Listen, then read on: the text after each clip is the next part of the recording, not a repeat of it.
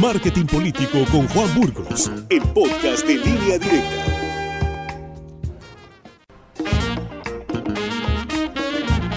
Y aquí está en el estudio y sin cubrebocas. Qué maravilla. Sí, hombre. Qué maravilla, sin cubrebocas y en el estudio doble gozo. Sí, pues cómo no, ya, pues que puros enlaces y luego este ya nos quitamos el cubrebocas, no ha terminado la pandemia, pero estamos aquí con todos los cuidados.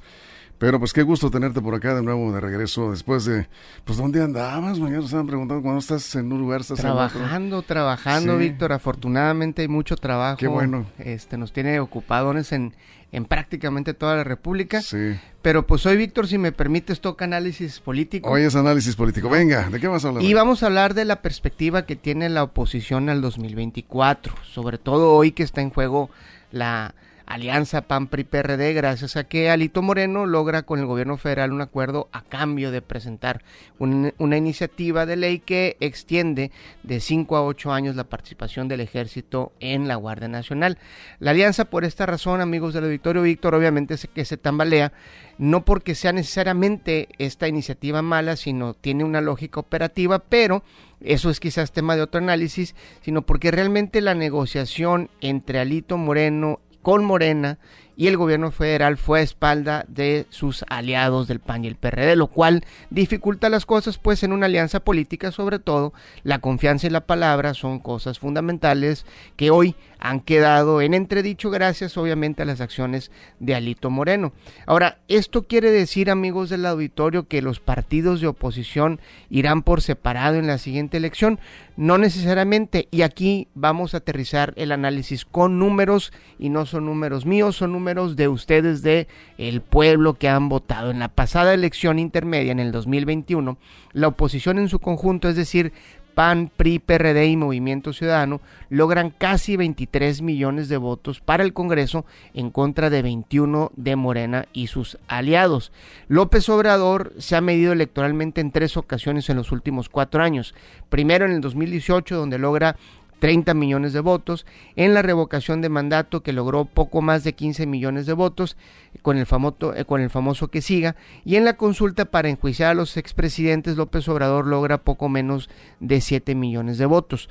Con estos datos podríamos decir que el tope de votación de Morena para el 24 se podría esperar en el orden de 25 millones y quizás el piso de votación o lo menos que podría esperar Morena sacar estaría en el orden de los 12, 13 millones de votos. Ahora, ningún partido opositor por sí solo cuenta con 25 millones de votos. Sin embargo, la alianza PAN-PRI-PRD logró ya en el 2021 19 millones de votos.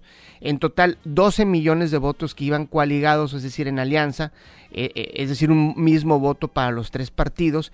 Y por separado, el PAN sumó 3.8 millones de votos, el PRI suma 2.7 millones de votos y el PRD suma nada más 230 mil votos. Ahora, aquí la cosa se pone interesante porque MC, sin ir en alianza, en el 2021 logra 3.4 millones de votos, es decir, 400 mil votos menos que el PRI. Ojo, entonces, si el, PRI se sale de la alianza, teniendo al, al PRI fuera de la alianza, se podría jugar con la idea de que se suma a MC ¿no? que aporta por separado prácticamente la misma cantidad de votos que el PRI. Y quizás MC en conjunto con la alianza PAM y PRD podría estar sumando entre 10 y 15 millones de votos.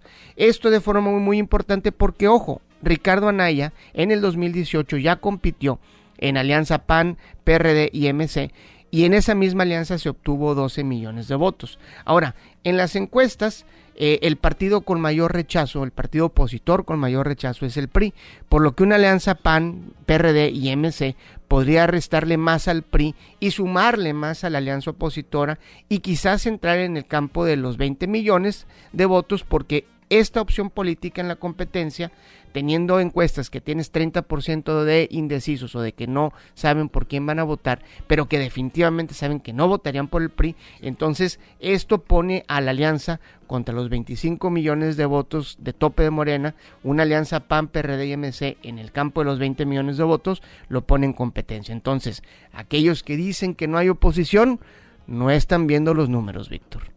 En este momento no hay una oposición realmente, digamos, eh, que pueda competirle a Morena. en este momento, Tienen pero... 21 millones de votos en el, en el Congreso. Eh, sí, sí, sí, tienes, en eso tienes toda la razón. Hay votos, Los- o sea, los- votos los- sí hay. Lo que no hay Sí. es una narrativa opositora. Sí. Porque creo, y lo hemos dicho en este espacio, Víctor, que el error de la alianza PAN y PRD fue que se posiciona como para competir en contra de Morena. Y la gente no quiere eso. La gente quiere que la alianza tenga una razón de ser más allá de competir en contra de Morena. Y ojo, había un rechazo muy fuerte al PRI y a su presidente Alito Moreno y, a- y había anticipación de que Alito Moreno en algún momento pactaría con Morena. Y pues bueno, sucedió, y ahorita hay otra, quizás, otra eh, visión de alianza. Vamos a ver qué pasa. Pero sí hay votos. No hay narrativa, no hay, no hay una razón. Vamos a ver si de aquí al 24 la oposición logra ponerlo en la mesa. Podría ponerse interesante el escenario de aquí el 24, ya lo veremos, Juan. Muchísimas gracias. Y ojo, Sí. así sin votos, digo, perdón, así sin, sin narrativa, tienen los votos. Es cosa de Sí, que no, se es que además hay que decirlo, está muy claro. El poder desgasta a cualquier partido o propuesta.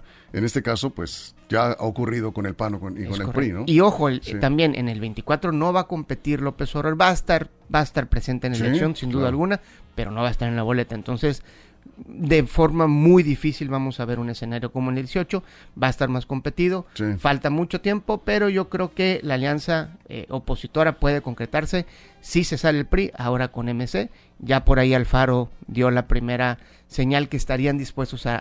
entonces, Estaría muy interesante, sí. Alfaro, el gobernador de Jalisco. Ya lo veremos. Si alguien tiene algún comentario para Juan Burgos, se le puede decir no estoy de acuerdo o sí estoy de acuerdo contigo, ¿dónde te pueden enviar mensajes? Bienvenido a los comentarios en mi Twitter que son arroba Juan Burgos, en mi Facebook es facebook.com diagonal Juan Burgos y mi correo electrónico para alguien que quiera este análisis numérico, con gusto se lo hago llegar, es juanesburgos arroba gmail.com. Eso Muchas gracias, Juan. Muchas gracias Víctor, un saludo a todos, Sinaloa, a todo tu auditorio. Muy buen día. Juan Burgos, son las 8 con 22 minutos.